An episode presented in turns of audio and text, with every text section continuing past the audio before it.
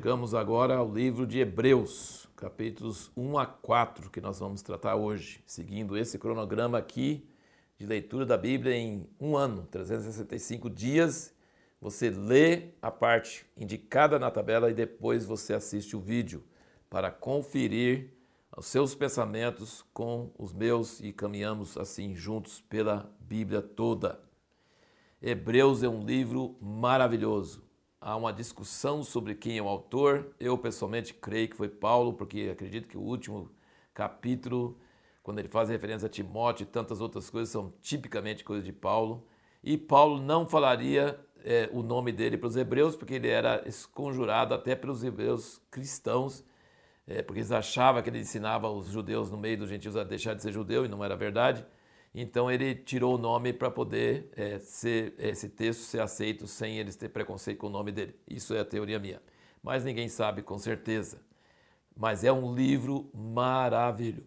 Eu tenho memória tremenda. Meu pai ficou com a família, ele fazia esse culto doméstico, e às vezes ficou semanas em cima desses primeiros dois versículos do capítulo 1. Olha aqui, havendo Deus antigamente falado muitas vezes e de muitas maneiras aos pais pelos profetas, aí é o Velho Testamento inteirinho, tá? Deus falou no Velho Testamento muitas vezes, de muitas maneiras, visões, sonhos, profecia, ação, aos pais, quem os pais, patriarcas, pelos profetas, Jeremias, Isaías e Elias e todos os outros. Nesses últimos dias a nós nos falou pelo Filho, o mesmo Deus que fala no Velho Testamento, fala no Novo. Só que em vez de falar de muitas maneiras, aos pais pelos profetas, agora nos últimos dias ele fala pelo Filho, Jesus, a quem constitui herdeiro de todas as coisas e por quem fez também o mundo. Então, esses dois versículos são uma riqueza. E lembro disso, eu era criancinha e meu pai gastou dias e dias e dias só em cima desses dois versículos. Não intencionalmente, começava a ler e já entrava na discussão, na conversa e aí não seguia mais. Muito impressionante.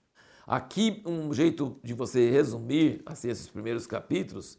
O capítulo 1 está provando que Jesus está muito acima dos anjos. Ele é Deus, ele não é anjo. Ele é muito acima dos anjos. Ele é diferente dos anjos. Jesus não foi anjo, ele é Deus. Então, sendo Deus, ele é muito acima dos anjos. O capítulo 2 mostra que Jesus é homem. Jesus não é só Deus, ele é homem e, sendo homem, ele é, é abaixo que os anjos mas ele usa muitas citações do Velho Testamento, tanto no capítulo 1 no 2, essas citações do Velho Testamento, muitas citações de Salmos e de muitos lugares do Velho Testamento para provar que Jesus é Deus, muito acima dos anjos, e ele é homem muito abaixo dos anjos. Né? O homem é muito inferior aos anjos, mas Jesus é Deus e Jesus é homem. E capítulo 3 ele mostra que Jesus é, é, superior a Moisés, que Moisés foi servo na casa, mas Jesus é filho na casa. E aí no 3 e o 4 ele fica falando sobre o descanso de Deus, que não foi o descanso que Josué deu, porque Josué deu a terra, mas depois diz nos Salmos, Davi ainda fala de outro descanso. Então existe ainda um outro descanso, que é o que Jesus vai nos dar. É, então ele está usando o Velho Testamento, escrevendo para hebreus, para judeus, usando o Velho Testamento para provar que Jesus é o Filho de Deus e é a nova aliança. Então isso é muito importante. Nossa pergunta foi que por que, que é importante crer que Jesus é 100% Deus e 100% homem? É quase uma contradição, né? Quando você fala que a pessoa é 100% uma coisa, não existe nenhuma porcentagem para ser outra. Mas só que esse é o fato. Jesus é 100% Deus e é 100% homem. Então Jesus é 200%? Não dá para explicar, né? Não tem jeito de explicar mas ele não é metade homem, metade Deus. Ele é totalmente homem e totalmente Deus. Por que, que isso é importante? Como Deus, ele não tem pecado. Como Deus, ele pode nos salvar. Mas como Deus, ele não sabe o que é ser homem. Ele nunca foi criatura. Então, como homem, ele sabe tudo que nós passamos. E ele pode, então, tomar o castigo que era para nós. Pensa assim: Jesus, como Deus, tem ira do pecado, tem intolerância máxima ao pecado, tem ira contra a coisa errada. E como homem, ele se tornou o sacrifício que foi objeto dessa ira. Como Deus, ele tem ira. Como homem, ele recebe a ira em nosso lugar. Isso é uma coisa tão grande. C.S. Lewis diz que se você tem gente atolado dentro de um, de um córrego, de um brejo, se a outra pessoa está atolada junto com você, ele não consegue livrar você. Se a outra pessoa está só em cima do barranco, também não consegue livrar você, porque está lá em cima do barranco, não consegue alcançar você. Deus está em cima do barranco, nosso coitado da humanidade está lá atolado. E nós precisamos de um que tem um pé no brejo e um pé no barranco. E ele consegue nos arrancar. Então, isso é maravilhoso. Você encontra isso no livro Cristianismo Puro e Simples, de C.S. Lewis. Procure esse livro que é maravilhoso. Tem muitas revelações tremendas e preciosas. Mas Jesus tinha que ser 100% Deus e 100% homem. E esses primeiros dois capítulos de Hebreus mostram isso de uma maneira muito linda, muito maravilhosa. E aqui nós vemos também que ele começa, o livro de Hebreus inteirinho vai estar comparando a velha aliança com a nova. Então, ele vai estar mostrando que a nova aliança é muito superior à velha, mas ele vai estar usando os versículos do Velho Testamento para provar isso, né? E aqui ele já começa mostrando que o povo de Israel ouviu a voz de Deus e não atendeu. Foram rebeldes e aí morreram no deserto.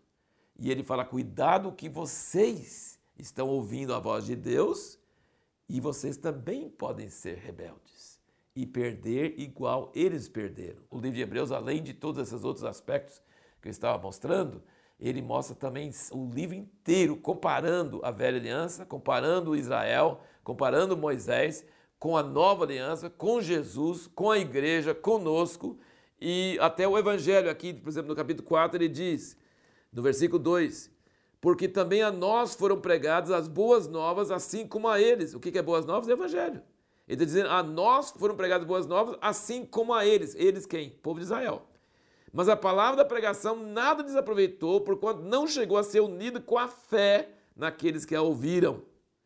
Então ele falou assim: se você ouvir a palavra de Deus, e o povo no Velho Testamento Israel ouviu, mas não creu, morreram no deserto.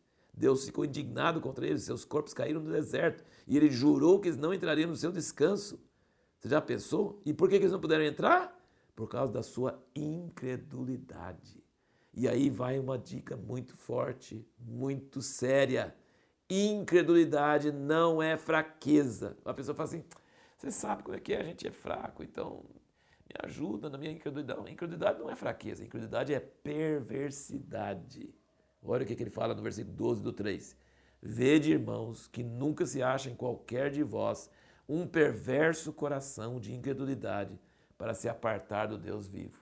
E aí, naquele versículo que nós lemos, eles ouviram o evangelho, mas não adiantou nada, porque não chegou a ser unida com a fé naqueles que ouviram. Então, para a palavra de Deus ser eficaz em nós, ela vem de Deus, é ela que nos salva, mas precisa ser correspondida com fé.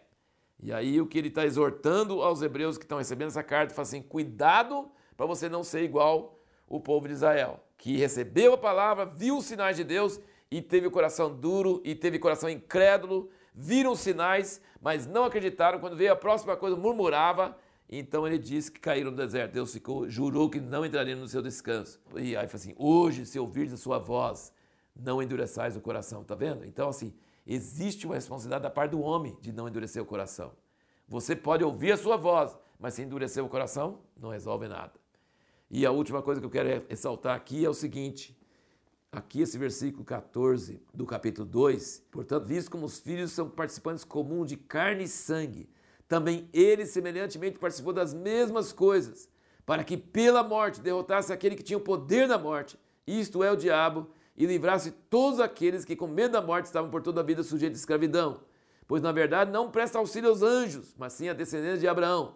Pelo que convinha que em tudo fosse feito semelhante a seus irmãos, para se tornar um sumo sacerdote misericordioso e fiel nas coisas concernentes a Deus, a fim de fazer propiciação pelos pecados do povo, porque naquilo que ele mesmo, sendo tentado, padeceu, pode socorrer aos que são tentados.